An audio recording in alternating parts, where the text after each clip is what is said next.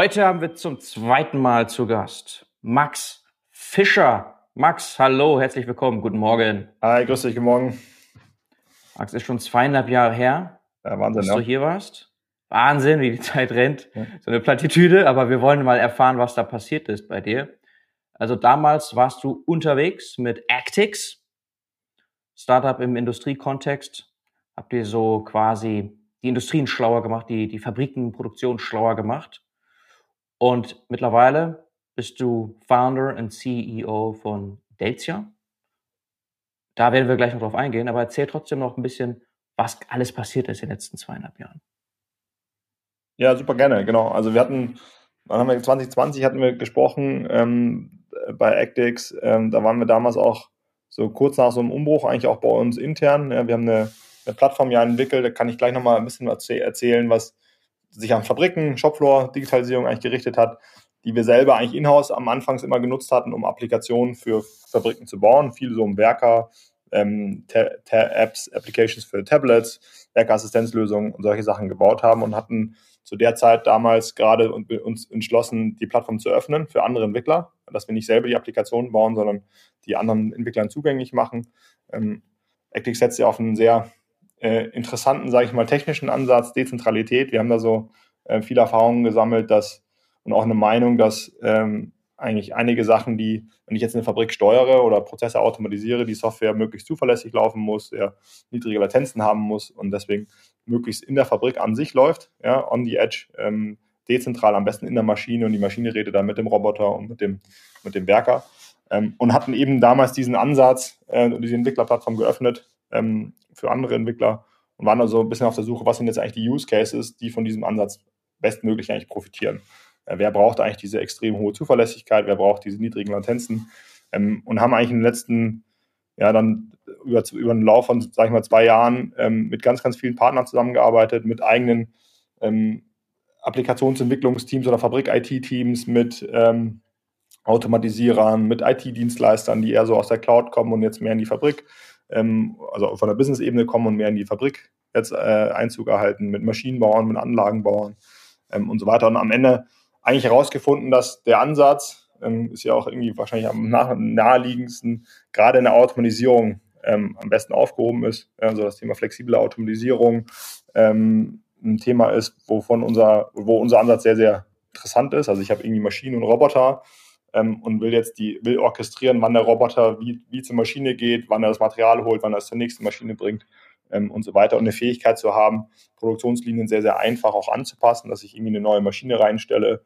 ähm, Maschine wieder wegnehme, also Thema Plug and Work, also eine sehr, sehr hohe Flexibilität eigentlich grundsätzlich einfach an meiner Automatisierungsebene habe. Ähm, haben aber auch gelernt, dass das eher Greenfield-Anwendungen natürlich sind. Ja, also es ist jetzt nicht, ich habe eine bestehende Anlage, die 30 Jahre alt ist und ich rüste die nochmal neu mit Actix aus, sondern das sind wirklich fundamental andere Art und Weise jetzt ähm, diese Produktionslinien aufzubauen. Ähm, weswegen das halt sehr langefristige Entwicklungen eigentlich sind. Ja, das ist auch das, wo Actix gerade steht, mit, mit ähm, längerfristigen R&D-Projekten mit einigen Anlagen- und Maschinenbauern, ähm, wirklich diesen Ansatz in die, in die Industrie zu bekommen. Ähm, für mich war das dann irgendwann der Punkt, wo ich gesagt habe, okay, das, wir haben jetzt rausgefunden, das ist der Use Case, ähm, der funktioniert eigentlich ziemlich gut ähm, und da ist die Technologie sehr wertvoll. Es ist aber, dauert sicher einige Jahre noch, bis das in die breite Masse kommt. Ähm, und ich habe mich dann eigentlich entschieden, ein neues Produkt zu launchen, auch in der Industrie, auch aus vielen den Erfahrungen, die ich natürlich gesammelt habe mit Actix. Wir haben irgendwie 40 Fabriken digitalisiert und habe natürlich da viel gelernt, was brauchen eigentlich Fabriken, ähm, wo ist noch ein neuer Gap. Ähm, und das ist dann irgendwie so über Umwege zu Delta dann am Ende gekommen, ähm, wo wir gleich, gleich nochmal ein bisschen drüber sprechen werden, was wir da genau machen. 100 Prozent. Du sagst Delta, nicht Deltia, ne? Delta. Delta, ja. Delta yes. Also geschrieben D-E-L-T-I-A. Und was man vielleicht noch sagen darf, Actix war sehr gut finanziert oder ist sehr gut finanziert, ist ja nicht eingestellt. Das Projekt läuft noch. Es genau, hat sich absolut. nur einiges. Ne?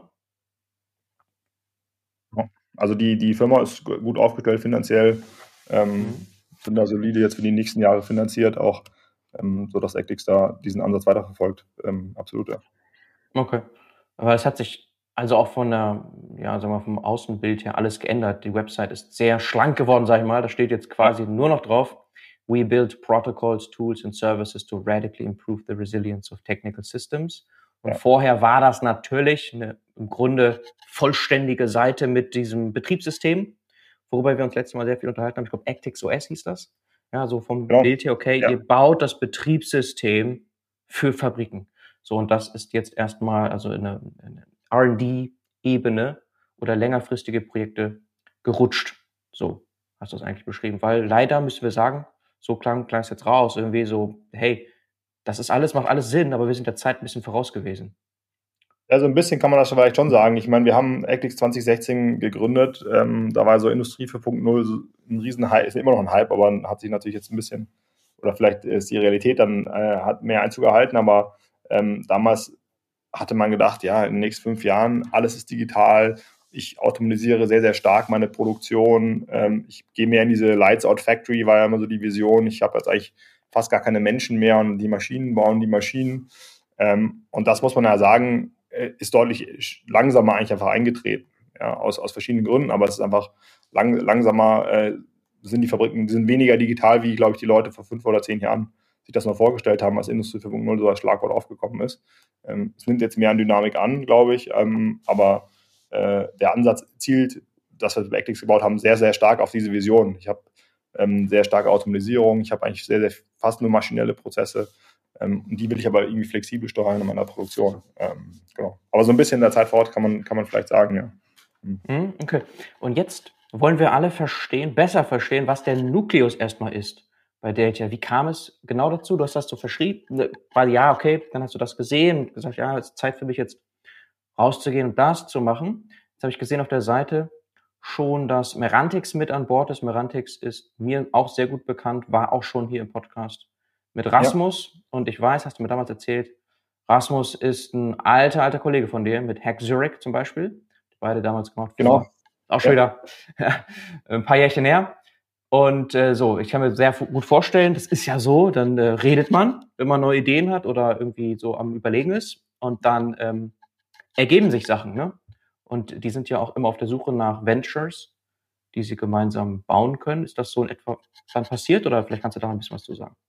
Ja, absolut. Ähm, also es, es, kam, wie gesagt, erstmal der Impuls, so neues Produkt, vor allem auch wieder vielleicht mehr den Fokus auf den Menschen an sich zu legen. Also ich hatte, hatte wie gesagt, wir haben 40 Fabriken digitalisiert. Ich war sicher in mehr wie 200 Fabriken in meiner Zeit bei Actix. Ähm, und ein Thema, was eigentlich viele Industrieunternehmen eigentlich umhertreibt, ist das Thema Fachkräftemangel.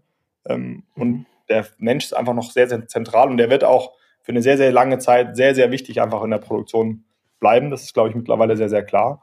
Ähm, und Industrieunternehmen tun sich sehr schwer, einfach qualifiziertes Personal in der Produktion, in der Logistik zu finden. Die Tätigkeiten, die der Mensch heute ausführt, in der Montage, in der Reparatur von Maschinen, Kommissioniertätigkeiten, Prüftätigkeiten, all solche Sachen. Ähm, da, da ist das sehr, sehr schwierig, einfach qualifiziertes Personal zu bekommen, ja, was, was große Probleme hat, äh, bereitet. Ähm, auf der einen Seite nimmt man mittlerweile mit, äh, natürlich Mitarbeiter, die ja weniger Qualifizierung haben, weniger Erfahrung in der Industrie haben, ähm, wo ich dann sicherstellen muss, wie schaffe ich es eigentlich, diesen, diese Leute in den Job zu bekommen, sie zu qualifizieren, sicherzustellen, dass sie auch wenig Fehler machen, weil die Bauteile oder Komponenten ja häufig auch kritische Komponenten sind ähm, also das Thema Qualität hochzuhalten. Ähm, und auf der anderen Seite natürlich auch überhaupt den Demand irgendwo im Markt dann zu bedienen. Ja. Es gibt ja Studien, die dann prognostizieren, wie viel äh, oder was der Gap sein wird im, im Industriebereich von Produkten, die nicht produziert werden können, weil ich einfach gar keine Mitarbeiter habe, die das produzieren. Ja, und das, das ist auch so ein Thema, was man vielleicht manchmal vergisst. Auch hier in Deutschland eine große Diskussion natürlich mit Energiewende, äh, erneuerbare Energien, Wärmepumpen natürlich sehr prominent. Ähm, all das mhm. kommt ja irgendwie aus einer Fabrik. Das kommt ja irgendwo, wie alles, also praktisch fast alles, kommt irgendwo aus einer Fabrik. Die Wärmepumpe muss irgendwo hergestellt werden, die Solarpanels müssen irgendwo hergestellt werden, die Generatoren für die Windräder müssen irgendwo hergestellt werden. Irgendwo muss das alles aus einer Fabrik kommen, auch, auch im Mobilitätsbereich natürlich, die ganzen E-Autos, auch Bauen und Wohnen, viele Komponenten kommen natürlich aus Fabriken. Ähm, und da brauche ich einfach die Leute, das zu machen. Wenn ich sie aber nicht habe, dann muss ich, brauche ich andere Lösungen. Und Roboter sind nicht wirklich die Lösung, ähm, können diese Lücke nicht schließen. Die sind natürlich eine Komponente der Lösung, ähm, dass ich gewisse Teil, Teilprozesse ähm, automatisiere, aber sie sind nicht das vollständige Bild. Ähm, und da brauche ich einfach eine andere Lösung. Und das war so ein bisschen die, die, die Inspiration und Motivation, einfach sich dem Thema anzunehmen, das Problem irgendwie versuchen zu lösen. Ähm, und das, das ist genau das, was wir bei Delta machen, im Fokus auf Fachkräfte, auf manuelle Tätigkeiten. Wie kann ich dort Produktivität auf der einen Seite erhöhen oder auf der anderen Seite ähm, Mitarbeiter ja, effektiver einlernen in diese Prozesse. Und es war relativ klar, dass irgendwo KI da eine Schlüsselrolle spielt. Ähm, und wie, wie, du gesagt hast, ich kannte Rasmus ähm, aus meiner Zeit, aus meinem Studium, ähm, war natürlich immer im Kontakt und Merantex ist definitiv einer der Hotspots natürlich, wenn es um das Thema KI geht in Europa. Also wenn man irgendwie mit KI KI lernen will, KI verstehen will, verstehen, wie man daraus Businesses baut, dann ist, glaube ich, Merantex ein super Ort dafür. Ähm, was, was mich dann auch am Ende auch natürlich angezogen hat. Und in, über Diskussionen mit Rasmus und dem Team bei Merantex ähm, ja, sind wir dann am Ende zusammen irgendwo dann da in diese, auf diese Reise haben wir uns dann begeben.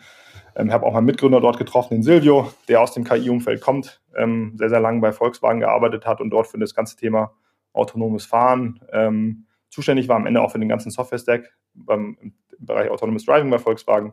Und der hatte natürlich auch viele Ansätze und Ideen aus der Technologie herkommen. Ja, ich komme eher so aus der Domäne. So das Problem ist Fachkräftemangel. Man versteht auch erstmal gar nicht, was passiert eigentlich in diesen manuellen Tätigkeiten. Sehr intransparente Prozesse. Ähm, aber wie kann, ich, wie kann ich das jetzt lösen? Wie kann ich Prozesse transparent machen? Ähm, wie kann ich Technologie nutzen, um Leute ähm, Prozessen bei, beizubringen, näher zu bringen? Ähm, genau, und das ist dann über Diskussionen bei Marandex mit Silvio und dem Team bei Marandex entstanden. Ähm, genau. Mhm. Okay, stark. Das heißt wirklich, das, was Merantex so nach außen trägt, hat auch bei euch, bei dir sehr gut funktioniert, nämlich auch einen Co-Founder zu finden aus diesem Ökosystem heraus. Das hatte auch hier im Podcast zum Beispiel schon beschrieben Michael Klapput, ja. äh, Co-Founder von Causa, kennst du vielleicht auch. Ja, klar. Der hat auch den Weg äh, ein bisschen beschrieben, wie das so passierte. Also auch bei dir hat das sehr gut geklappt. Ja. Du sitzt aber nicht in Berlin, oder? Ich sitze in München, genau. Ich du sitzt in München, ne? genau. Du sitzt immer noch in München, also da saßt du ja schon damals und wohnst immer noch in München, während aber Merantix ganz klar auch mit dem AI Campus in Berlin sitzt. Äh, vielleicht da nur ein Satz, wie machst du das? Also ist das jetzt äh, vom, also ihr seid wahrscheinlich sehr remote unterwegs. Ja. Bist du dann ab und zu dort oder wie, wie ist dein, euer Team so aufgeteilt? Ja, genau. Also wir sind einfach eine remote Firma. Ähm, also ja. jeder arbeitet von dort, wo er wohnt. Äh, Europa äh, natürlich. Also das so die Zeitzone ist für uns schon noch wichtig. Aber wir haben dann Leute mhm. in Nordmazedonien, auch in Spanien, München haben wir auch noch einen Mitarbeiter neben mir. Wir haben natürlich auch einige Leute in Berlin. Ähm, ja. Aber eigentlich verteilt. Ja, ich bin, ich bin dann natürlich auch ab und zu in, in Berlin. Wir haben dort, dort auch ein kleines Büro. Ähm, aber eigentlich hauptsächlich zu Hause oder dann eben bei Kunden. Man muss auch ehrlicherweise sagen, die Industriekunden sind dann meistens nicht in der Nähe von Berlin. Deswegen bin ich da weniger oft dann, wie wenn dann ganz viele Kunden in dem Bereich wären. Die sind ja eher irgendwie Süddeutschland, äh, Österreich, Schweiz, Osteuropa. Ähm, mhm. Genau.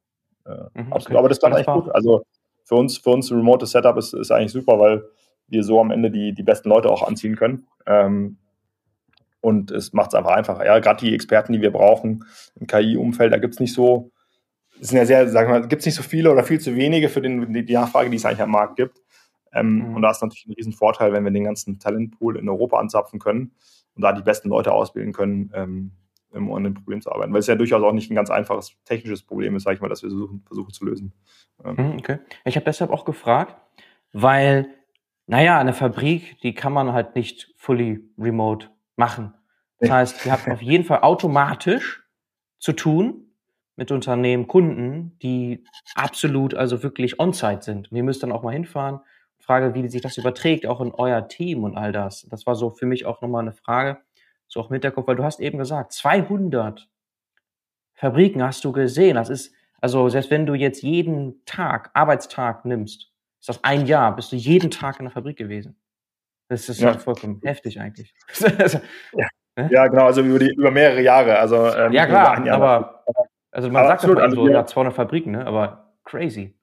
Ja, ja, absolut. Also viel, viel natürlich vor Ort. Ist auch wichtig. Also, ähm, mhm.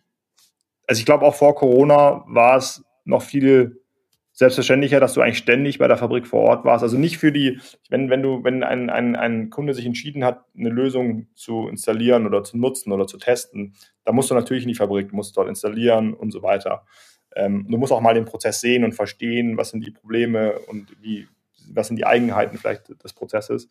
Ähm, aber mittlerweile läuft sehr, sehr viel mehr online. Also es ist viel akzeptierter, sage ich mal, auch in der Industrie, dass du viel mehr Diskussion über den Prozess. Also wir machen häufig dann, macht der Kunde irgendwie oder der, der Interessent macht irgendwie ein Video mit einem Handy oder ein Foto und wir schauen das zusammen an, natürlich mit NDA und so weiter. Aber dass man das deutlich einfacher jetzt mittlerweile digital abbilden kann, ähm, als das früher vielleicht möglich war. Früher war klar, so nach dem ersten Gespräch sofort hinfahren, ähm, bist den ganzen Tag unterwegs. Mittlerweile ist das, kannst du mehr Interaktion auch online machen. Das ist viel normaler, weil der Kunde natürlich dann auch irgendwie, also auch von zu Hause dann manchmal arbeitet und so weiter. Ähm, mhm. Aber natürlich, du hast natürlich dann schon eine Präsenz vor Ort, ist natürlich auch wichtig. Ähm, und da reisen wir dann einfach. Ja. Also das dann, dann ist ja auch wurscht, ob du aus Berlin anreist oder aus, aus, aus Spanien. Ähm, mhm. Wenn du irgendwo, weiß ich nicht, in die Nähe von Graz musst, dann ist ja egal mhm. eigentlich, wo, dann, wo du herkommst. Ähm, mhm. Okay. Weil damit sagst du eigentlich, dass diese eine Alternative, auf die man auch hätte kommen können, so hey, dann wenn Fachkräftemangel und wir das genauso machen wollen wie ihr, Best Talent from everywhere, dann müssen wir alles irgendwie so bauen mit, äh, ich weiß nicht, mit Teamviewer und was es alles so gibt, dass man äh, die Dinge auch remote steuern, kontrollieren und so weiter kann. Aber da, da sind wir einfach nicht. Es ist einfach nicht ja. möglich. Eine Fabrik kann nicht Menschen genau. überall sitzen haben. Ja. Das ist, das ist, also das ist halt schwierig in der Fabrik. Du brauchst natürlich ja. die Leute dort in der Fabrik. Also das. Okay. Äh, Sonst hätte man einfach sagen können, okay, das ist wahrscheinlich einer der Wege. Ist es nicht. Und ihr unterstützt in dem Bereich, okay. Wir müssen das jetzt aber ein bisschen konkretisieren mal. Ihr seid ja nicht eine Beratung. So nee. McKinsey-Style kommt ihr rein und schaut euch Prozesse an und sagt, ja, guck mal, hier ist ineffizient oder hier könnte man was automatisieren. Das macht ihr nicht. Ihr seid schon Deep Tech Unternehmen. Das treibt ja. dich, das äh, hat dich auch damals schon bei Actix getrieben. Du würdest jetzt nicht als Beratung reines Professional Service Business aufbauen wollen. Aber was machst du dann? Was macht ihr dann? Ja, absolut. Also das, das, das ist nicht der Fokus, uns wirklich eine Technologiefirma ähm, ein Produkt zu bauen, ähm, was man relativ schnell auch in die Breite tragen kann. Ähm, und das, was wir eigentlich heute machen, ist, ja, wir, wir nennen das so Prozessanalyse und Monitoring Software eigentlich. Ähm, also der erste Schritt, und das ist eigentlich auch das, das erste Problem eigentlich, ähm, auch wenn du zum Beispiel an das Einlernen von neuen Mitarbeitern denkst, ähm, es gibt halt wenig Daten und Informationen, wie eigentlich der Prozess tatsächlich auch ausgeführt wird. Also der, der manuelle Prozess und eine Montagelinie, wie wirklich montiert wird, ähm, als Beispiel, ist sehr, sehr intransparent. Es gibt wenig Informationen darüber, dass so das State of the Art, was man eigentlich macht, ist, man hat Ingenieure oder man hat Leute, die neben Produktionslinien stehen und mit dem menschlichen Auge beobachten, was dort passiert weil ich keine andere Art und Weise habe, wirklich nachzuvollziehen, wie gearbeitet wird, wird nach den Sollvorgaben gearbeitet, wird der Sollprozess eingehalten oder haben die Leute auch andere und innovative Arten und Weisen gefunden, vielleicht den Prozess auszuführen. Ähm, und alle Lösungen, die es gibt, irgendwie, ich habe einen Scanner oder ich, der Mitarbeiter tippt irgendwas über das Tablet ein oder ich habe einen Tag an das Produkt, gibt mir nie die Granularität, ja, in welcher Reihenfolge greift jemand in die Box, in welcher Reihenfolge werden die Produkte dran geklippt, geschraubt, gedreht und so weiter. Also ich habe immer nur sehr sporadische Informationen. Ähm, so, und das ist das erste Problem, was wir eigentlich lösen, dieses, ich habe eigentlich einen sehr, sehr analogen Prozess, den überhaupt erstmal digital abzubilden. Ähm, und wir machen das, indem wir selber Sensorik ins Feld äh, bringen. Ähm, heute sind das Kameras im Kern, ähm, die wir installieren, die Produktionsprozesse beobachten. Und dann haben wir eine KI, die automatisiert diese Videostreams analysiert, um daraus Prozessdaten zu generieren, um so erstmal einen transparenten Prozess überhaupt zu, zu gestalten. Dass ich genau weiß, wann kam das Produkt in die Station, wann hat der Mitarbeiter angefangen, wann hat er aufgehört, welchen Reihenfolgen werden Arbeitsschritte ausgeführt, wie oft muss der Mitarbeiter eigentlich auch die Station verlassen, um andere Tätigkeiten zu machen ähm, und solche Sachen. Ähm, und diese Daten werden dann aufbereitet, einerseits für das Thema Monitoring, das ist ein ganz, ganz wichtiger Case, ähm, dass die äh, einerseits die Mitarbeiter natürlich irgendwo Feedback bekommen, aber auch die, die Linienverantwortlichen sehen, läuft mein Prozess so, wie er soll, oder gibt es irgendwo Abweichungen, habe ich irgendwo Probleme, dass ich relativ schnell darauf reagieren kann.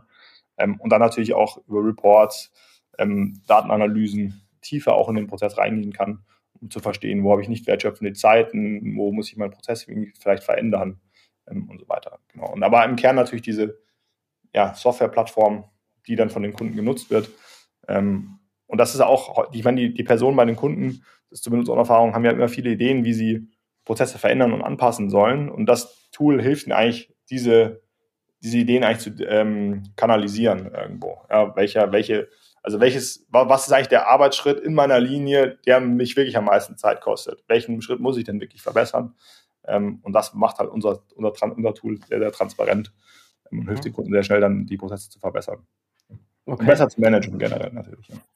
Besser zu managen. Also man sieht auf eurer Website, Delta.ai. Auch sehr schön oben direkt so ein Video im Hintergrund, um sich das mal auch nochmal so zu vergegenwärtigen, so eine Produktionslinie, ja, da passiert unglaublich viel, sind sehr viele Menschen, die gleichzeitig daran arbeiten und immer wieder in verschiedenen Schritten kommen neue dazu.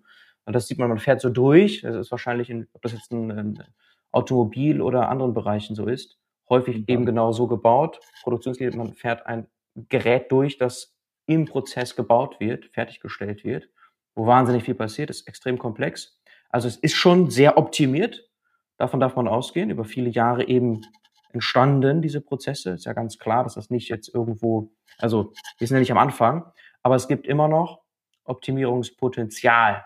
Das hast du schon mit Actix gesehen. Genau, ich meine, am Ende, du hast ja, du hast ja jedes Mal, wenn ein neues Produkt eingeführt wird oder eine Produktanpassung gemacht wird, auch Produkte ändern sich ja auch über den, über den ähm, Lebenszyklus, weil neue Features irgendwie integriert werden und die Kunden neue Anforderungen haben. Ähm, und immer dann musst du deinen Prozess anpassen oder neu aufbauen. Ähm, und mhm. hast, also es ist ja, ist ja nicht so, dass du vor 30 Jahren mal ein Produkt eingeführt hast und jetzt hast du es ausoptimiert, weil das natürlich klar, wenn über sehr, sehr lange Zeit ein Prozess schon läuft, ähm, dass du dann schon viel optimiert hast. Ähm, ja. Aber es, es, sind ja viele neue Produkte, die sich einführen, neue Veränderungen. Ich habe neue Mitarbeiter. Ich habe ja ständig irgendwelche Veränderungen in meiner Produktion. Und da helfen mir einfach über Daten ähm, und Informationen und Intelligenz halt den Prozess besser zu verstehen, besser zu managen, besser zu verbessern, ähm, schneller zu verbessern. Ja. ja. ja, und es ist ja wirklich auch so, wenn eine ganz kleine Verbesserung nur stattfindet, hat das trotzdem einen riesigen Hebel, ne? weil das läuft ja dann einfach durch, durch, durch und ja. jedes Mal hebst du diese kleine, was auch immer, das kannst du vielleicht gleich ein bisschen konkretisieren nochmal, und ähm, dass wir da ein Gefühl bekommen. Aber man darf wohl festhalten, eine kleinste Veränderung, Verbesserung hat bereits einen riesigen Hebel. Ja, absolut. Also über die Stückzahlen. Ich meine, das hängt dann ein bisschen natürlich von der Industrie ab. Ich meine, im Automotive, da gehen dann die Diskussionen, wie kann ich irgendwie ähm, noch ein, zwei, drei Sekunden aus der Montagezeit irgendwie rausholen. Ähm, ja. Da sind natürlich die wenigsten Industrien, ja, die auch die Stückzahlen, die im Automotive irgendwo äh, generiert werden, die hast du in vielen Bereichen ja nicht. Da geht es dann eher häufig dann schon um Minuten, die ich irgendwie raushole, oder teilweise Stunden, wenn ich jetzt irgendwie große Maschinen baue.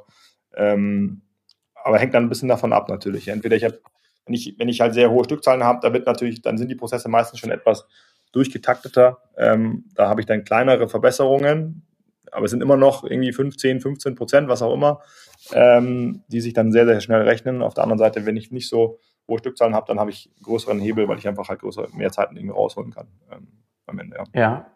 Oder kann es auch sein, dass ich wirklich mir einen Menschen dann sparen kann im Prozess? Weil das ist ja so der, auch Nukleus gewesen, meintest du eben, Fachkräftemangel. Ja, genau, am Ende, ähm, klar, also wenn ich jetzt ähm, meine Produktion um 20 Prozent effizienter mache, mehr Produktivität habe, ähm, dann theoretisch bräuchte, bräuchte ich dann weniger Leute, um das Gleiche zu erreichen. Yes. Ähm, die Realität ist ja dann mehr eigentlich, dass man das nutzt, um dann weitere Produkte zu produzieren. Also dass man jetzt nicht mhm. effektiv einspart, sondern ich habe eh Demand von meinem Kunden äh, und ich kann ihn nicht bedienen ähm, und mache den jetzt, äh, äh, ja, produziere mehr Produkte oder halt, ich habe oft Leiharbeiter, werden ja auch temporär Mitarbeiter irgendwie genutzt oder ich habe Überstunden und Nachtschichten oder Wochenendschichten, die auch erhöhte Kosten irgendwie nach sich ziehen und auch häufig ja gar nicht so angenehm sind für die Mitarbeiter, dass ich dann mhm. diese Kapazitäten einfach dann nicht mehr brauche, um das Gleiche zu erreichen. Ähm, das heißt dann, okay.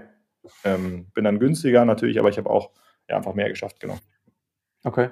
Okay. Also auch bei Actix war es so, dass ihr Sensoren eingesetzt habt und dann aber das Software-Spiel das Entscheidende war. Das ist also hier mit Delta genauso. Die Kameras, das ist alles commoditized. Ne? Sie geht rein, setzt Hardware ein, so, weil ihr müsst ja irgendwie die Signale bekommen, um die Prozesse verbessern zu können, überhaupt mal tracken zu können. Das ist aber jetzt nicht irgendwie bei euch in der Wertschöpfung entscheidend. Ne? Sie geht hin, habt irgendwelche commoditized Hardware, die werden dann ja, mit Domänenwissen gut verbaut, weil muss ja auch irgendwie, ist ja die Frage so, okay, wo setzen wir diese Kameras ein und wie setzen wir sie ein? Ja, zum Beispiel. Aber das ja. ist nicht äh, the secret source jetzt, nicht das, wofür nee. ihr jetzt reingeholt werdet, sondern okay, wird gebaut. Wahrscheinlich haben die auch schon teilweise die Fabrik, je nachdem, relativ viel gemonitort oder nicht. Also so nicht jetzt in der Weise, dass du damit wirklich Daten sammelst, also das irgendwie, also irgendwas wird kontrolliert sind meine Menschen da, wo sie sein sollen, sind äh, keine Gefahren da, also irgendwelche solche Dinge werden wahrscheinlich schon gemacht, nehme ich an. Ja, so weil ja. Ne, irgendwelche Unfälle können passieren. Das muss ja auch irgendwie, also da müssen ja Warnsignale sein und all das. Also wird wahrscheinlich schon, nehme ich mal stark an, äh, mit Kameras einiges ausgestattet sein, aber nicht so, wie ihr das bräuchtet, um dann Prozesse zu verstehen und am Ende zu verbessern. Also wie muss ich mir das ja. vorstellen? Du gehst rein mit einem Team. Wie viele seid ihr jetzt? 13 Leute. 13 Leute. So, ihr geht jetzt, also ich bin jetzt ein neuer Kunde, ich sage so, hey, irgendwie, ja, das ist irgendwie, also das muss irgendwie besser gehen. Kommt ihr rein, äh, schaut euch das erstmal an. Dann ist die Frage, so, jetzt wollen wir mal euch ausstatten. Dann setzt ihr diese Commoditized Hardware ein. Also das sind irgendwelche Kameras, ne? Die kriegt man wahrscheinlich. Genau, das ist einfach ja. nichts, nichts Spezielles, sage ich mal. Nichts genau. Spezielles. Wie viel kostet so eine Kamera? 100 Euro? 100 Euro, ja. Irgendwie so, okay. So, und dann äh, müssen natürlich viele eingesetzt werden, damit ihr so einen kontinuierlichen Prozess abbilden könnt. Wie, was sind das die Größenordnung? Sind das dann irgendwie, weiß ich nicht, zehn Kameras werden es nicht sein, es werden deutlich mehr sein? Ja, du hast halt, du hast, also ich meine, wie man sich das vorstellen kann oder was auch häufig die Situation beim Kunden ist, ist, ich habe irgendwo eine Produktionslinie oder ich habe irgendwie als Linie oder als U oder als Zelle irgendwie organisiert ähm, mhm. und der Kunde hat dann meistens irgendein Verständnis oder natürlich irgendein Verständnis, wie viele Stück kommen da irgendwie pro Schicht raus, wie viele Leute haben an der, an der Linie gearbeitet, ähm, aber man hat keine granulares Verständnis. Also man hat sozusagen, ich habe dann irgendwie eine Linie mit zwölf Stationen oder 14 Stationen, ich weiß am Ende, wie viele Stück natürlich irgendwo rauskommen. Ähm, was dann aber in den einzelnen Stationen passiert ist und was dazu geführt hat, dass ich vielleicht mein Ziel nicht erreicht habe oder wo kann ich denn ansetzen, um noch mehr Output zu erreichen, das ist halt häufig eigentlich nicht klar. Ähm, ähm, und man hat dann irgendwo ein Terminal, da werden dann Aufträge an und abgemeldet. Ähm, so, und das ist eigentlich so das Level an Informationen, das man in der Regel irgendwo hat. Man hat dann vielleicht mal irgendwo ein Qualitäts-, so eine Prüfstation, da habe ich dann vielleicht auch nochmal die Maschine schon angebunden oder ich habe mal irgendwo für einen wichtigen Prozess den Drehmomentschlüssel angebunden, aber ich habe eigentlich innerhalb der Linie wenig Transparenz, was da eigentlich passiert. Ähm, so und was wir dann machen ist, wir gehen mit unseren Kameras hin und installieren die an, jeder Station, sodass ich halt eine Sicht habe, was passiert in der einzelnen Station. Ähm, es gibt auch so Linienkameras, ähm, wo ich dann ein bisschen besseren Überblick habe, weil das halt auch häufig ein Thema ist, dass die Mitarbeiter eigentlich viel zu viel andere Tätigkeiten machen müssen, die sie gar nicht machen sollten. Also eigentlich sollte der Montagemitarbeiter natürlich hauptsächlich Zeit damit verbringen zu montieren aber oftmals wegen Abstimmungsproblemen oder weil die Prozesse irgendwo nicht sauber irgendwie definiert sind vielleicht, müssen die Mitarbeiter die Station verlassen und gehen zum Regal und holen Material, müssen ins Lager gehen, müssen sich Werkzeug organisieren, solche Sachen, dass man das auch ähm, haben kann. Also wenn ich eine, eine Linie habe mit zwölf Stationen, dann hätte ich auf jeden Fall mal zwölf Kameras. Ähm, ich hätte vielleicht, weiß ich nicht, zwei, drei, vier weitere Kameras, um, um die Prozesse um die, um die einzelne Station herum auch, auch zu beleuchten. Ähm, so, das Setup okay. ist aber relativ einfach. Also die, die, die Kameras, die kann ich dann irgendwo an so Bosch-Profile befestigen ähm, oder an irgendwelche andere Halterung unterhalb der Decke. Ähm, bin dann innerhalb vom Tag, also maximal einen Tag, sage ich mal, habe ich das ganze Equipment da installiert ähm, und habe dann sozusagen das, Hard das Hardware-Setup. Ähm, und ich muss auch nicht in den Prozess eingreifen. Das ist auch das, was uns wichtig ist, dass wir erstmal, und wir wissen das auch, dass die Industriebetriebe ja immer sehr vorsichtig sind, sobald zur Unterbrechung, alles, was zur Unterbrechung führen kann, ist natürlich schlecht. Ähm, deswegen ähm, sind wir da nicht, nicht, nicht sehr invasiv. Man hat die Kamera innerhalb von irgendwie 10 Minuten, 15 Minuten an der Station installiert, kann das innerhalb der Pause machen oder in der Nachtschicht oder auch am Wochenende mal ähm, und ist dann relativ schnell drin, aber auch wieder draußen. Ähm, so, und dann, mhm. dann, was dann passieren muss, ist natürlich die, und das ist auch dann die, die Secret Source bei uns, die KI am Ende, die in der Lage ist, relativ flexibel ähm, Prozessdaten aus diesen Videos zu generieren. Also auch mit Varianz umgehen kann. Also bei uns ist auch nicht so wichtig, wie hoch hängt jetzt die Kamera und du musst da nicht auf jeden Millimeter genau irgendwie die Kamera justieren, sondern die KI ist in der Lage, sehr, sehr flexibel dann auch damit umzugehen, dass vielleicht ein Produkt irgendwo schräg liegt, auf, nicht immer am gleichen Ort liegt, man immer ein bisschen leicht andere Perspektive hat. Ähm, und das dann eigentlich die Secret Source, sozusagen die KI, die dann aus diesen Videos Prozessdaten generiert und natürlich dann die ganzen, die ganze Softwareanwendung die jetzt den Linienmitarbeiter unterstützen, seinem Daily Doing und, und den Prozessingenieur und so weiter. Mhm. Okay. Ich hatte mir nämlich auch vorgestellt, dass du also keine punktuelle Einsicht gebrauchen kannst. Es bringt dir fast gar nichts, nur so einen kleinen Teil zu filmen, weil du musst ja das alles in einen Zusammenhang bringen können. Also das heißt, eben diese mehreren Kameras für die gesamte Linie in Einklang bringen? Was bringt es mir dann, einer Stelle genau zu sehen, was da passiert? Wahrscheinlich kann man da auch ein bisschen was verbessern, aber es ist, nehme ich mal sehr stark an, kannst du mich ja gleich nochmal korrigieren oder erweitern dabei, äh, dass wirklich das Gesamtbild entscheidend ist, um irgendwelche Prozesse sind ja per Definition eigentlich nicht äh, punktuell, sondern das Gesamte ist ein Prozess. Ne? So, das heißt, ja, ein Gesamtbild. Also, das ist genauso, wie du sagst. Also wenn du eine Linie hast und du hast irgendwie, wie gesagt, als Beispiel diese zwölf Stationen, ähm, so um den Output jetzt der ganzen Linie zu steigern, mhm. bringt es dir nur was, die Station zu verbessern, die am langsamsten funktioniert. Also als Beispiel, mhm. du hast zwölf Stationen und, äh, weiß ich nicht, eine Station, im Durchschnitt braucht es fünf Minuten pro Station, an dem Produkt zu, zu arbeiten. Eine Station dauert irgendwie acht Minuten und eine Station dauert drei Minuten. Ähm, dann ist diese Station mit den acht Minuten die langsamste und die definiert auch, wie viele Produkte pro Minute rauskommen, weil alles staut sich an dieser Station. Alles davor und danach, egal wie schnell die arbeiten, das bringt nur was, wenn du diese Station, die am langsamsten arbeitet, also sogenannte Engpass oder Bottleneck, wenn du da ansetzt, um das zu optimieren. Und das ist ein bisschen dynamisch auch manchmal. Also ähm, deswegen ist es natürlich sehr sinnvoll, die gesamte Linie dann zu verstehen, wie da die Performance ist ähm, oder wie die Prozesse dort funktionieren, ähm, um dann wirklich immer an diesen Bottlenecks anzusetzen. Und meistens, was dann passiert ist, du hast eine Station, die 8-Minuten-Station und die, da veränderst du irgendwas in einem Ablauf und senkst das, kommt von 8 Minuten auf 4 Minuten und jetzt ist es nicht mehr deine Bottleneck-Station, jetzt musst du irgendwo an eine andere Station gehen. Ähm, und das ist ein sehr dynamisches Umfeld, weil du natürlich kontinuierlich irgendwo deinen Prozess anpasst, kontinuierlich vielleicht andere Bottlenecks hast, die auch vielleicht von Produkt abhängig sind. Du fährst ja auch manchmal oder in der Regel unterschiedliche Produkte auf der Linie. Ähm, das heißt, auf jeden Fall ist da eine Liniensicht natürlich sinnvoll und, und, und notwendig. Ja. Mhm. Okay, das Krasse ist, ihr habt schon Kunden, weil Dates ja gibt es ja so in der Form nicht mal ein Jahr, ne? Also es hat ja, natürlich ein, also Ende letzten Jahres. Ja, genau. Das heißt, also wir reden hier nicht nur über Ideen, könnte ja auch sein, ne? Nee, ihr habt schon Kunden, ihr habt schon was umgesetzt, deswegen vielleicht kannst du da ein bisschen was konkretisieren. Und ich frage mich natürlich dabei und alle Zuhörer, Zuhörer draußen auch, okay, wie viel Domänenwissen brauche ich dann eigentlich, um diese Prozesse zu optimieren? Weil, okay, ich kann dann vielleicht Bottlenecks so identifizieren, aber wir stellen uns das schon schwer vor, nehme ich mal sehr stark an, das ohne Domänenwissen dann optimieren zu können. Das ist sicherlich so eine Challenge, die ihr aber beantworten könnt. Vielleicht so ein paar Beispiele. Ja. Ja, absolut. Also du hast, ähm, also ich kann vielleicht mal Beispiele, also wir haben zum Beispiel einen Kunden, der stellt Baumaschinen her ähm, und ähm, relativ bekannte Firma eigentlich. Ähm, und ähm, da, da ist das Thema, klar, ganz, ganz, ganz starker Kostendruck. Ähm, Baumaschinen gibt es mehrere Anbieter, man muss immer natürlich innovativ in den Produkten sein, ähm, muss aber natürlich auch irgendwie wettbewerbsfähig sein. Ähm, und das klar jetzt mit steigenden Energiepreisen, Materialkosten, steigenden Löhnen ähm, und so weiter, ähm, dass sich dort, dass dort die Kosten gesenkt werden müssen und die sehen unser Werkzeug oder unser Tool, um da einerseits natürlich die Produktivität zu steigern und auch wieder ein Thema Fachkräftemangel, das ist eigentlich immer so was alle umtreibt.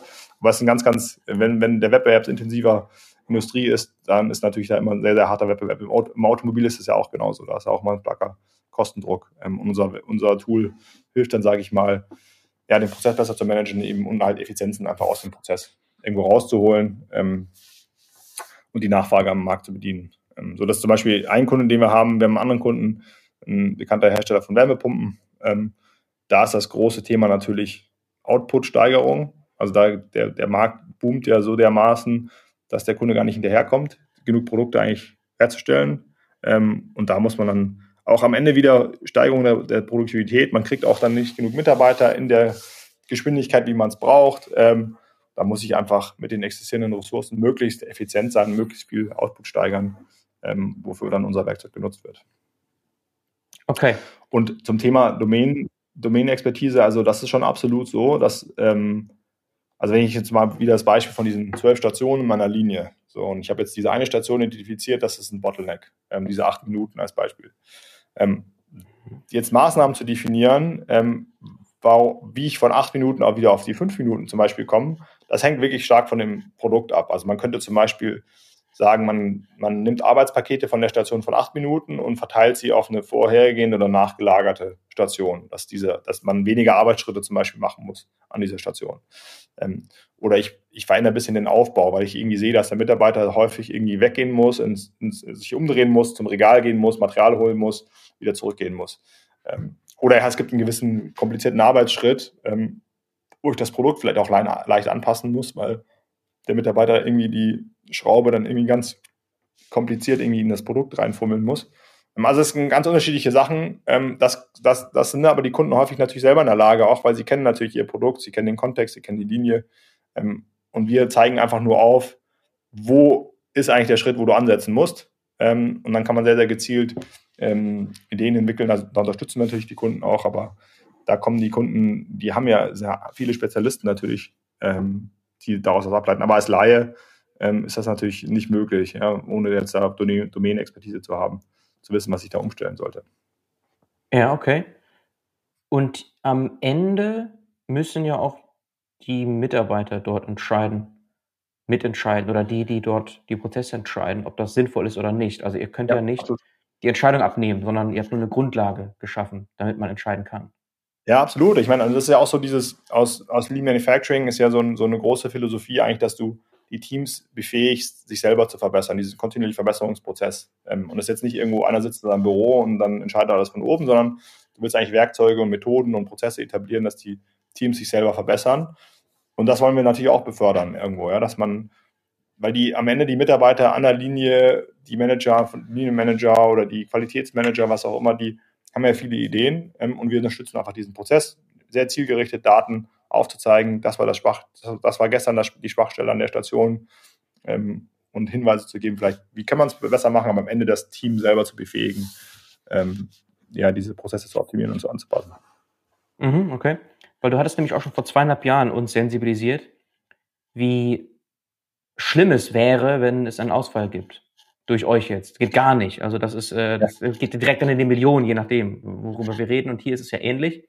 Auch Veränderungen machst du nicht mal ebenso. Wie läuft das dann? Also man äh, könnte jetzt sehen, ja, das ist etwas, äh, sieht nach Bottleneck aus. Und dann macht man jetzt ja keine Experimente groß, sondern man sagt, ja, guck mal hier, das, das könnte besser sein. Wir haben es ja genau jetzt gesehen mit euch. Und dann wird das irgendeinem äh, Punkt ausprobiert, einfach eingesetzt oder wie, wie muss man sich das vorstellen?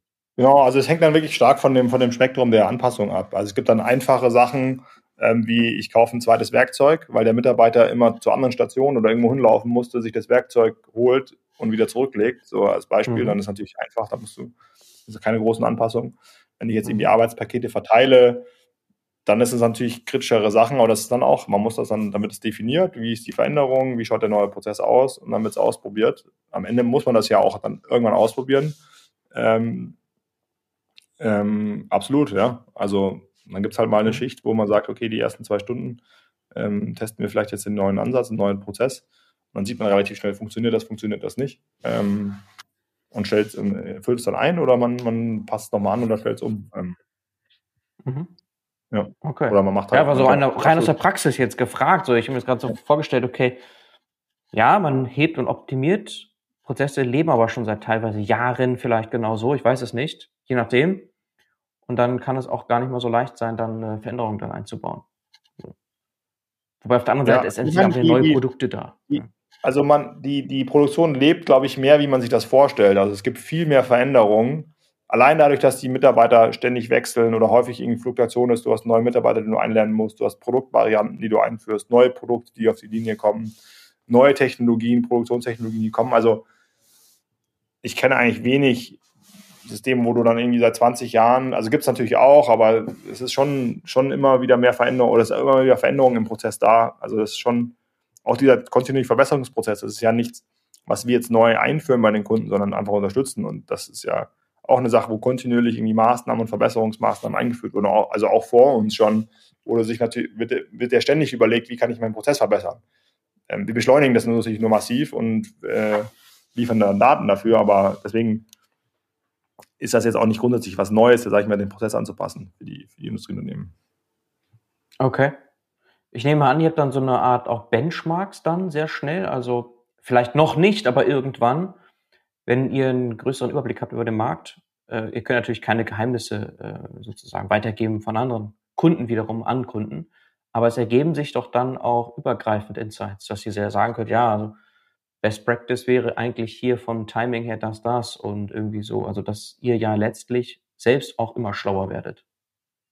Ja, also absolut, genau. Wie du sagst, wir sind natürlich da sehr vorsichtig. Man teilt absolut, das ist ganz wichtig, überhaupt keine Details und Informationen über Kunden hinweg. Das ist natürlich sehr sensibel. Ähm, man entwickelt aber natürlich schon irgendwo Verständnis von, von vielleicht Best Practices, Benchmarks.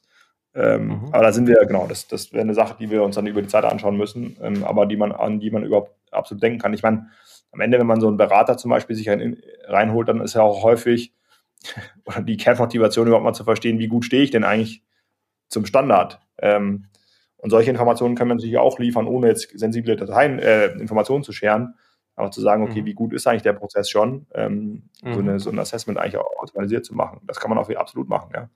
Also auch auf Basis von einfach den Prozess anzuschauen, wie viele nicht wertschöpfende Tätigkeiten habe ich ähm, und so weiter. Also absolut, ja. Okay. So, und diese Sache muss konstant laufen. Ne? Ist nicht so, ich verbessere einmal den Prozess, okay, Kameras abbauen, äh, fertig aus, sondern es ist schon so idealerweise konstant installiert, konstant gemonitort, weil es sind immer wieder Sachen, du sagst, die Produktion lebt, hey, da, da werden immer irgendwelche Optimierungen möglich sein. Ja, okay. ja, absolut. Ich meine, es ist ja wie, wenn du, weiß ich nicht, jetzt ein Analytics-Tool einführst im Vertrieb, Vertriebsprozess dann, wo du dann genau weißt, okay, warum hat ein Deal vielleicht nicht, oder dir Informationen gibt, warum ein Deal vielleicht nicht zustande gekommen ist, dir sagt, wie viele Calls mhm. hattest du, wie viele Interaktionen hattest du, wie, was hast du mit den äh, E-Mails, Austausche, also ganzen Interaktionen transparent macht und dir Insights vielleicht darauf bietest. Du willst ja deinen Vertriebsprozess auch nicht nur einmal verbessern, sondern du willst kontinuierlich Daten eigentlich haben, ähm, um deinen Prozess einfach zu managen. Also wenn, wenn ich gestern in der, in der Industrie mein, mein Schichtziel nicht erreicht habe, warum war das so? Ja, dann sehr, sehr schnell Indikationen zu bekommen. Ähm, mhm. Also absolut einfach datengetrieben deinen, deinen Prozess zu managen. Ich glaube, das ist ja in jeder Industrie, wird das irgendwann der Standard werden. Ähm, deswegen ist das absolut kein One-Off-Thema, ähm, mhm. sondern ein kontinuierliches Thema, dass ich einfach transparenten, datengetriebenen Prozess habe. Mhm, okay. Man sieht auf eurer Seite aber, dass die Menschen selbst, also die dort arbeiten, natürlich anonymisiert sind. Also man kann sie in den Streams nicht erkennen. Es ist so, kann man sehen, komplett geschwärzt. Ne? Ja, ja, ich meine, das ist absolut ein wichtiges Thema. Ich meine, Kameras, ähm, ich würde sagen, ist vor allem in Deutschland ein sehr sensibles Thema. Das ist uns natürlich sehr bewusst und als deutsches Startup ähm, ist uns da auch sehr gelegen, ja, oder ein Anliegen, Datenschutz, ähm, Privatsphäre, ähm, wie du sagst, wenn Videos, ich meine, der Großteil der Videos, irgendwie 98 Prozent der Videos schaut ja nie jemand an. So, das, die KI generiert daraus irgendwie eine Statistik über zum Beispiel Start-Stopp-Ereignis als Beispiel ähm, und dann wird das Video, schaut nie ein Mensch an. Könnte auch gar keiner ja stundenlang da immer Videos anzuschauen. Man hat dann vielleicht, oder die KI schlägt dem User interessante Videosnippets vor, die man sich vielleicht anschauen könnte über irgendwelche Ausreißer, im Guten wie im Schlechten. Ähm, und dort sind natürlich dann die Mitarbeiter ausgesperrt, dass man dann wirklich nicht erkennen kann, wer ist das eigentlich. Ähm, ähm, und wir machen auch andere Sachen, dass halt gewisse Filter vielleicht dann auch deaktiviert sind, ähm, je nachdem nach Präferenz vom Kunden, dass ich jetzt nicht, es soll kein Überwachungstool sein, dass ich jetzt sage, okay, gib mir, ich will mir jetzt mal letzte Schicht acht Stunden an der Station anschauen. Das ist gar nicht möglich bei unserem System. Ähm, mhm. Sodass ich irgendwo natürlich einen Einklang habe zwischen die Bedürfnisse von den Werkern, das natürlich dann vielleicht erstmal Skepsis ist, was, was kommt jetzt, jetzt kommt hier mehr Transparenz rein, ähm, dem, dem zu Genüge zu kommen, einfach ja, Privatsphäre, Daten auszuschwärzen. Und am Ende muss man sagen, es geht ja immer darum, den Prozess besser zu machen. dass der Prozess auch angenehmer ist für die Mitarbeiter. Ähm, und sobald das System dann läuft und man mal sieht, okay, was wird eigentlich mit den Daten gemacht, dann, dann nimmt die Skepsis auf jeden Fall auch immer stark ab. Ähm, genau. mhm. Okay. Du hast eben von Wärmepumpen gesprochen. Das ist eine Steilvorlage eigentlich, Max, weil äh, gerade natürlich was Heftiges passiert. Nämlich, das ist ja auch viel in der Presse gewesen. Ja klar, dass äh, Fissmann verkauft hat. Jetzt auf die Details wirst du genauso wenig eingehen können wie ich und andere. Aber du bist so lange in dem Spiel, also Maschinenbau ist dein Background, du machst das jetzt viele, viele Jahre, du hast da hundertprozentig eine Meinung zu und einen interessanten Blick drauf, bin ich mir sicher. Kannst du den mit uns teilen? Wie hast du da drauf geschaut? Ja, absolut. Also ich meine, das war, glaube ich, das war auf jeden Fall schon eine interessante äh, News. Ähm, am Ende muss man sagen, ich meine, Fiesmann ist ja ein extrem gut geführtes Unternehmen, ja, die auch sehr frühzeitig im Bereich Digitalisierung ja investiert haben und sich umgesetzt haben. Und am Ende muss man sagen, sehr weit, weitsichtiger, weitsichtige und kluge Entscheidungen ähm, am Ende. Ähm, die, die auf der anderen Seite aber natürlich auch zeigt, wie stark wir in Deutschland und Europa im Wettbewerb einfach sind. Also die jetzt im Speziellen der Wärmepumpenmarkt hat natürlich eine starke Dynamik jetzt nochmal gewonnen. Ähm, und man als deutsche Firma so, so stark die Brand Fiesmann ist und so, äh, ähm, führen sie ja auch waren, in, vor allem in Gasheizung, Öl und fossilen Energien.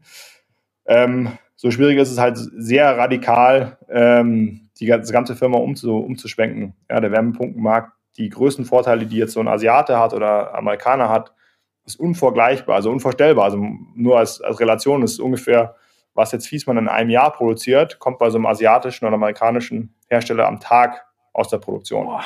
So, Größenordnung. Also okay. Also ist ein Faktor 200 eigentlich dazwischen. Ähm, und das hat, bringt halt unglaubliche Kostenvorteile mit sich. Also man sagt oder man nimmt irgendwie an, dass die, äh, die Gewinne hier von europäischen Anbietern irgendwie nur ein Drittel sind von Asiaten oder Amerikanern, weil sie einfach viel weniger oder nicht in der Stückzahl oder in der Größenordnung produzieren können. Ähm, und das, das war dann auch wahrscheinlich die Erkenntnis, dass man das nicht auf, aufholen kann und einfach dann eine Partnerschaft braucht. Ähm, und am Ende ist es ja für den Standort Deutschland und Europa gut. Es wird investiert hier, die Arbeitsplätze werden gesichert, aber man braucht einen Partner, um diese Skalierungseffekte ähm, irgendwie auch zu haben, weil sonst wird man es nicht schaffen. Ich meine, am Ende, ich habe auch neulich so ein Interview gelesen mit einem Monteur, der auch natürlich hauptsächlich dann irgendwie Fiesmann und ähm, deutsche Produkte irgendwie verbaut hat. Aber der sagt halt, es gibt so eine Nachfrage und die, die Firmen haben ja so Lieferprobleme oder die Lieferzeiten sind sehr hoch, weil da so ein Demand ist ja, und der Output nicht hinterherkommt, ähm, dass er jetzt auch anfängt, dann irgendwie Mitsubishi Wärmepumpen zu verbauen. Ähm, und man kann sich vorstellen, wenn das jetzt weitergeht in den nächsten Jahren, dann Nachfrage umso mehr, äh, die deutschen europäischen Anbieter kommen nicht hinterher, ähm, dann habe ich deutlich günstigere Alternativen aus Asien oder aus USA. Ähm, natürlich wird das dann schwierig für die deutschen Anbieter. Ähm. Okay. Und so kam es dann zu diesem Deal, 12 Milliarden Euro an den US-Konzern Carrier Global, dieses Wärmepumpengeschäft abgegeben von Wissmann. Ähm, aber die Größenordnung, die du gerade beschrieben hast, natürlich schon krass. Weil wir hören ja immer nur vorher ähm, Marktführer oder ist der größte in Deutschland oder nicht sogar in Europa, Fissmann? Wie ist das gewesen? Oder ist das? Ja, also der Wärmepumpenmarkt ist ja noch relativ jung, mein Verständnis, also für die, für die fossilen äh, Energieträger absolut. Ähm, ja. Für die Wärmepumpen, das ist ja ein neues Feld. Ähm, da, da sind auch, zumindest in meinem Verständnis, in Asien und USA ist ja etwas etablierterer Markt, dass dort die Anbieter schon länger äh, auf diese Technologien gesetzt haben. Ähm, okay. Ähm, genau, und das ist jetzt eigentlich ein neues Feld, was jetzt neu verteilt wird, sage ich mal. Ähm, okay, wir stehen also wirklich gerade am Anfang. Es war nur sehr vielversprechend. So sah es vorher schon aus. Aber jetzt, es ist ja nicht so, dass Fissmann weg ist aus dem Land, sondern die werden halt eben mit dem äh, US-Konzern äh, im Rücken weiterhin ausbauen. Absolut. Aufbauen. Also die Marke besteht so. ja weiterhin, die bleibt ja, ja so, glaube ich, auch, weil ich verstehe, im Familienbesitz. Ähm, mhm. Carrier ist auch wenig in Europa vertreten ähm, und hat sich dann Marktzugang etabliert. Also die, die, die Fiesmann-Brand bleibt weiter und die Arbeitsplätze ja. bleiben, ähm, aber jetzt mit Partnerschaft aus den USA. Ja. Okay, das heißt, wir hatten die Pioniere, ich meine in Japan und dann wiederum aber in vor allem China, du sagst nämlich immer Asien, das ist dann wahrscheinlich in allererster Linie China, oder? Mit einem, äh, mit diesen, ein Asiate, 200 Fakt, äh, X. Das sind dann also ja, absolut. mehrere. Genau. China, Korea, ähm, Japan, ah, Mitsubishi, okay. Panasonic, Samsung, alle. Da gehen, okay. Und da gehen ja ganz viele jetzt rein ähm, mehr in diesen Markt. Ich meine, ich weiß nicht, ob du das mitbekommen hast, Rheinmetall als Beispiel, die liefern jetzt auch, bauen jetzt auch Komponenten für Wärmepumpen, ähm, weil das halt so ein zu, großer Zukunftsmarkt ist, dass da natürlich jetzt auch immer mehr Player auch noch in den Markt reingehen. Aber genau, aus Asien gibt es halt auch die großen Konzerne schon, die dort vertreten sind. Ja. Okay. Ich bin jetzt auch nicht der Experte für die ganzen äh, Anbieter, aber die ganzen großen Brands, Samsung, Panasonic, Mitsubishi, die sind alle in dem Markt vertreten. Ja. Okay, wenn du mal ganz kurz noch ein Stück weiter rauszoomst und wir jetzt mal uns Deutschland anschauen, wo wir da stehen, ja, weil wir haben vieles, nicht nur Fissmann, die Produktion jetzt infolge der Krise ausgelagert haben. Ja, so, wie guckst du da drauf?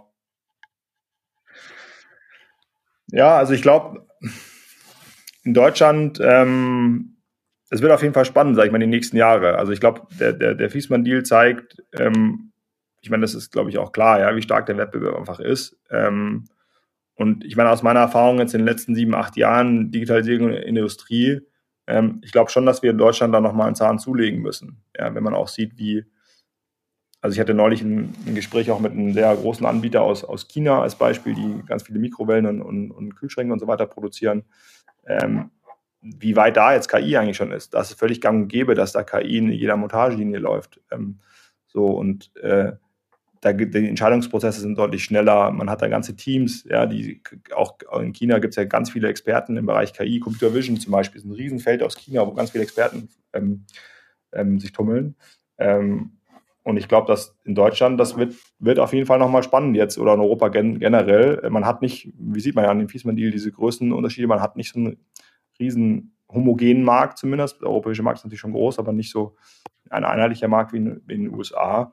Ähm, und wir müssen uns da, glaube ich, wir müssen auf jeden Fall einen Zahn zulegen, ja, im Bereich Digitalisierung, ähm, um da irgendwie Anschluss zu erhalten. Glaube ich auf jeden okay. Fall. Ich meine, man, man ruht sich, glaube ich, noch ein bisschen aus aus der Expertise, die man hat, die auch stark vorhanden ist, ja, in der Domäne. Ähm, man sieht es ja im Automobil, ja, die Chinesen, was die jetzt für Elektroautos ähm, produzieren, ähm, in welcher Qualität. Ähm, also das, das, also ich sehe ich sehe es nicht aussichtslos, auf keinen Fall. Ich glaube, äh, hier ist sehr viel Innovation, Innovationskraft, aber ich glaube schon, dass wir ein anderes Tempo nochmal ähm, einlegen müssen, um da äh, auch nachhaltig in die Zukunft zu gehen. Mhm. Okay. Und damit letztlich auch den Wohlstand des Landes weiter sichern. Absolut. Können ja. und müssen nur über diesen Weg. Man hatte sonst immer gesagt, klar, cyberphysische Systeme ist so der nächste Bereich, wo Deutschland und vielleicht auch Europa insgesamt noch eine größere Rolle spielen kann. Aber es ist kein Selbstläufer. Ganz im Gegenteil, es passiert im Moment so viel. Automobil ist nur eines der großen Beispiele gerade, wo es schwierig wird. Das sehen wir jetzt. Ja, und da ist also das, was ihr macht, so ein Puzzleteil mitunter. Wobei, das darf man schon sagen, du hast dich ja gerade selber gesagt, du, du unterhältst dich ja mit auch Firmen jenseits Deutschland, Europa. Ne? Ihr seid ja davon eigentlich unabhängig.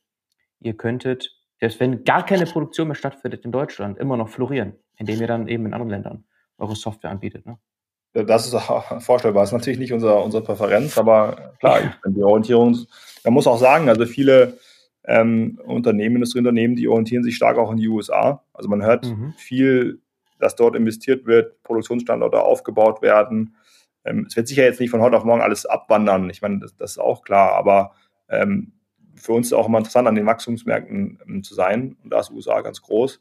Aber absolut, wir sind eine deutsche Firma, Footprint in Europa. Ähm, das wäre nicht unsere Präferenz. Glaube ich auch nicht, dass jetzt die ganze Industrie verschwindet, aber ähm, es kann halt, also es wird den einen oder anderen Umbruch geben. Ich glaube, das ist auch relativ klar. Okay. Ja, wir haben ja einen Prozess-Champion aus Deutschland, eigentlich sogar aus München, muss man sagen. Ne? Mittlerweile, Celonis ist die Rede. Sitzen sie in New York offiziell, also auch hier eine Abwanderung anscheinend. Aber das hört sich bei euch auch so an, ihr seid das Zelonis für die Fabrik. Das ist doch euer Anspruch, ne? Prozessoptimierung, Prozessverbesserung, Automatisierung. Absolut. Ja? Also ich meine, ich würde sagen, generell, wir nennen das immer Offline-Prozesse. Ähm, weil, also wenn man, wenn man Celonis ist ja eine tolle Firma, ein tolles Produkt. Ähm, was die hier machen, ist, die bieten dir, die machen ja mittlerweile auch mehr automatisierte Entscheidungsfindung, aber die sind gestartet eben mit, auch mit Analytics über Geschäftsprozesse und hängen sich in existierende Datenpools rein, ERP-System, CRM-System, solche Systeme und bieten dir darauf Insights. Ja, wenn du jetzt diese Industriewelt oder generell diese Offline-Welt irgendwo anschaust, dann gibt es diese Datenpools nicht. Also du kannst jetzt nicht irgendwie ein System anzapfen, was dir schon alle, was alle Daten über zum Beispiel die Montagelinie beinhaltet. Deswegen gehen wir diesen vertikalen Approach, dass wir sagen, ähm, ja, wir holen uns die Daten selber ab, aber die, die, muss die Daten erstmal generieren, weil es ist halt einfach offline und es ist nicht, nicht, nicht, ähm, nicht digital oder es gibt keine Daten. Aber die Value Prop ist dann natürlich im ersten Schritt auch ähnlich, ja. Dass ich sage, ich biete Insights über einen Prozess, ich habe einen transparenten Prozess und kann den kontinuierlich verbessern. Ähnlich, was Celonis natürlich auf der Geschäftsebene macht, ähm, bringen wir jetzt in, eine, in, einen anderen Bereich rein. Und das ist auch nicht nur auf Fabriken limitiert, sage ich mal. Also in der Logistik ist jetzt so das nächste, was wir uns auch gerade anschauen. Das sind ja sehr ähnliche Prozesse wie in der Industrie. Ich habe Verpackungsprozesse, Kommissioniertätigkeiten. Auch dort ist der Mensch ähm, irgendwo gefordert. Dort will ich irgendwie Sachen verstehen, man kann sich das auch in, in, in Häfen, in Bahnhöfen, in äh, Gast Gastronomieunternehmen, ich war noch nicht bei Subway, auch da kannst du natürlich irgendwo diese Prozesse, die dort stattfinden, auch irgendwo digital, erstmal digitalisieren und erstmal verstehen, was passiert eigentlich in diesen, äh, ja, in diesen Prozessen und wo kann ich irgendwie ansetzen, es zu verbessern. Ja. Also es gibt ganz, ganz viele Prozesse, die einfach noch ja, physisch und offline irgendwie passieren. Ähm, und da setzen wir eigentlich an. Ja. Mhm. Okay, vielleicht kannst du noch so ein bisschen was im Ausblick jetzt erzählen. Wir sind fast am Ende unseres Gesprächs. Was so die nächsten Milestones sind. Wir haben jetzt gerade mit Celonis schon so ein bisschen abgeschlossen, dass ihr eine ähnliche Richtung Value Prop geht habt.